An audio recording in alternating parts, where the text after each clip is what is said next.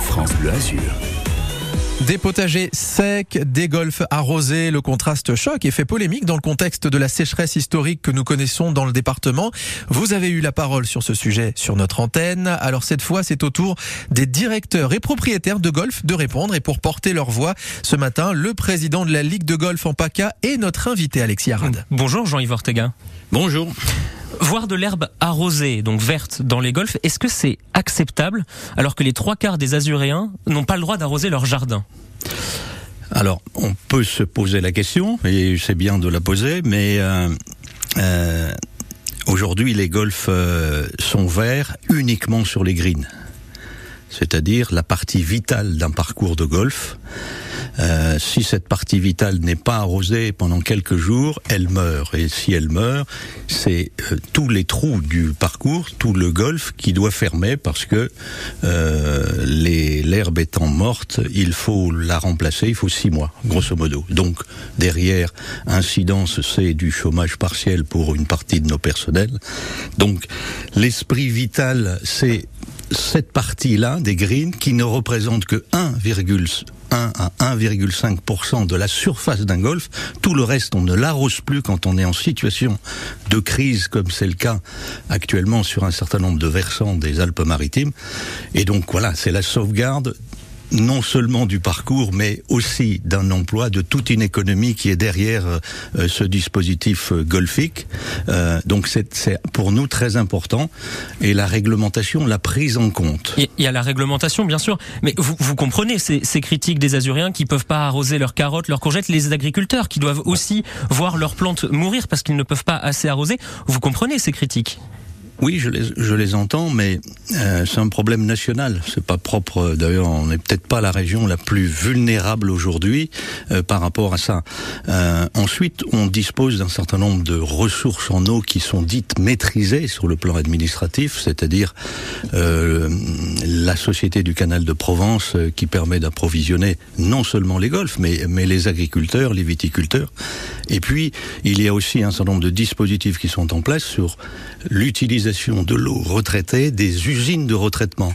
Donc euh, l'un dans l'autre, euh, on est, on, peut se poser cette question-là, mais euh, l'eau qui est utilisée, je le rappelle, c'est 90% qui est pas potable. Hein. On n'utilise pas de l'eau potable pour arroser de l'herbe. On utilise l'eau potable pour les vestiaires, pour les sanitaires, pour la cuisine, mais pas pour euh, arroser les clubs. Les, les golfs font des efforts, on, on l'a compris. Est-ce qu'il faudrait pas, euh, pourquoi pas, aller plus loin? Est-ce qu'il y a une, une, solution pour que l'herbe résiste mieux, qu'elle ait besoin de, de moins d'eau? Est-ce que, pourquoi pas, je, lance quelque chose, du gazon synthétique. Qu'est-ce que, est-ce qu'il y a, est-ce qu'on peut aller plus loin que ces restrictions? C'est tout l'enjeu de la réflexion, c'est-à-dire que la sécheresse exceptionnelle que nous rencontrons aujourd'hui sur toute la France, hein, parce que euh, c'est sur toute la France que le problème se pose, euh, nous nous impose de réfléchir euh, à l'avenir. Alors on avait, euh, je veux dire, euh, pour les plus anciens, dont je suis, j'ai connu la sécheresse de 1976. Ça a été terrible cette sécheresse-là. J'imagine qu'elle est au même niveau que ce qui se passe actuellement. Et la priorité d'ailleurs à l'époque, c'était pas tant de s'occuper des golfs, c'était de s'occuper des décès que ça générait. Et aujourd'hui, je m'étonne d'ailleurs qu'on n'en parle pas autant, mais je pense qu'il y a des conséquences sanitaires très graves qui vont avoir lieu qui ont eu lieu. Alors, euh, à partir de cette période-là, des réflexions ont été menées pour arranger les choses.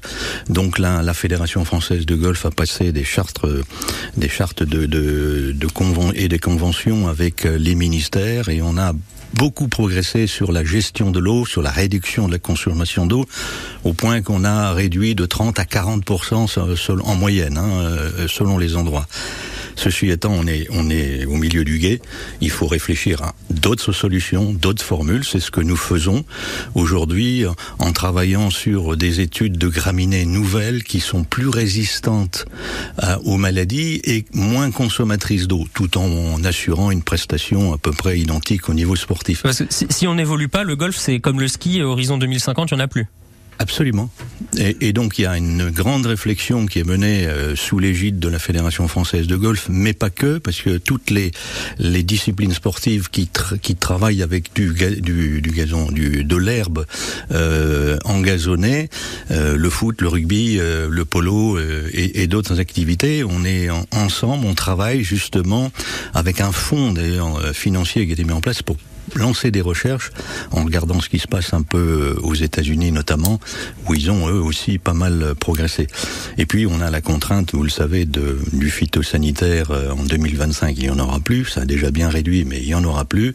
Donc il faut qu'on évolue euh, vers une autre formule.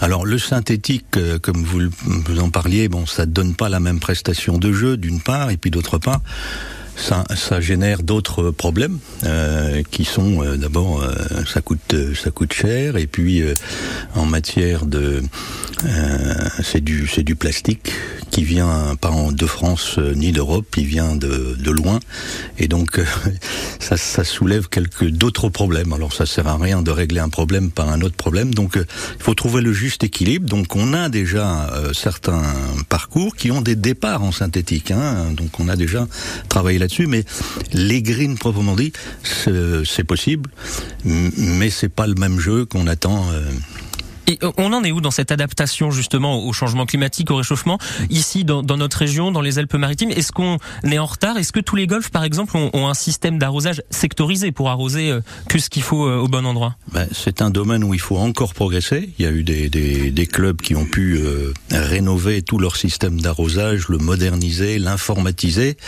Euh, L'essentiel de nos golfs arrive à 30, 40 ans d'âge, hein, je parle pas des clubs historiques, mais 30, 40 ans d'âge, il faut revoir tout le système d'arrosage, le rénover.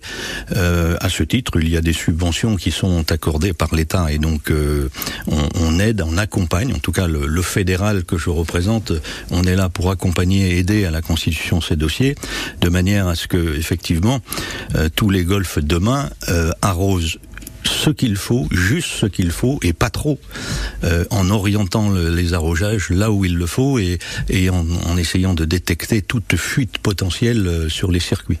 Et pour terminer, on a fait un, un reportage hein, là-dessus sur l'arrosage, mmh. comment euh, sont les restrictions. Euh, une des réponses euh, qu'on a eues sous, sous l'article, euh, c'est de Nadine qui nous dit on prive les agriculteurs, on arrose les golfs qui ne sont là que pour le plaisir de quelques privilégiés. Elle dit c'est injuste. Qu'est-ce que vous lui répondez? Est-ce que avec le golf, on privilégie le plaisir de quelques-uns seulement? Alors, bon, je, je, répondrai à Nadine que euh, aujourd'hui le golf en, en, région sud, c'est 45 800 euh, licenciés. C'est la quatrième discipline sportive. C'est vrai qu'il y a essentiellement des seniors parce qu'on fait du golf quand on peut plus faire euh, du tennis, du rugby ou, du foot. Et, euh, tant mieux, puisqu'on a besoin d'activité physique pour diverses raisons, notamment sur le plan de la santé. Donc il faut que ces gens-là continuent à s'exprimer. Et de là à dire, je reconnais que certains golfs sont euh, d'un certain niveau de standing, mais la quasi-totalité d'entre eux aujourd'hui sont accessibles à tout le monde. Et, et notre effort au niveau de la fédération, c'est de le rendre accessible à tous, et notamment à ces seniors, à ces touristes euh, qui sont importants pour nous dans cette région, euh, qui, qui, consomment quand même un peu plus que les autres. Quoi. Merci Jean-Yves Ortega, vous êtes le président régional de la Ligue de golf en PACA. Il y a toute une réflexion à mener pour l'avenir du golf. Et merci à vous de 8h25 sur France Bleu Azur. Cette interview, vous pouvez la retrouver sur francebleu.fr et l'application ici. Allez, un tube de l'été avant les infos, c'est Camilla Cabello et Ed Sheeran avec Bam Bam ce matin. France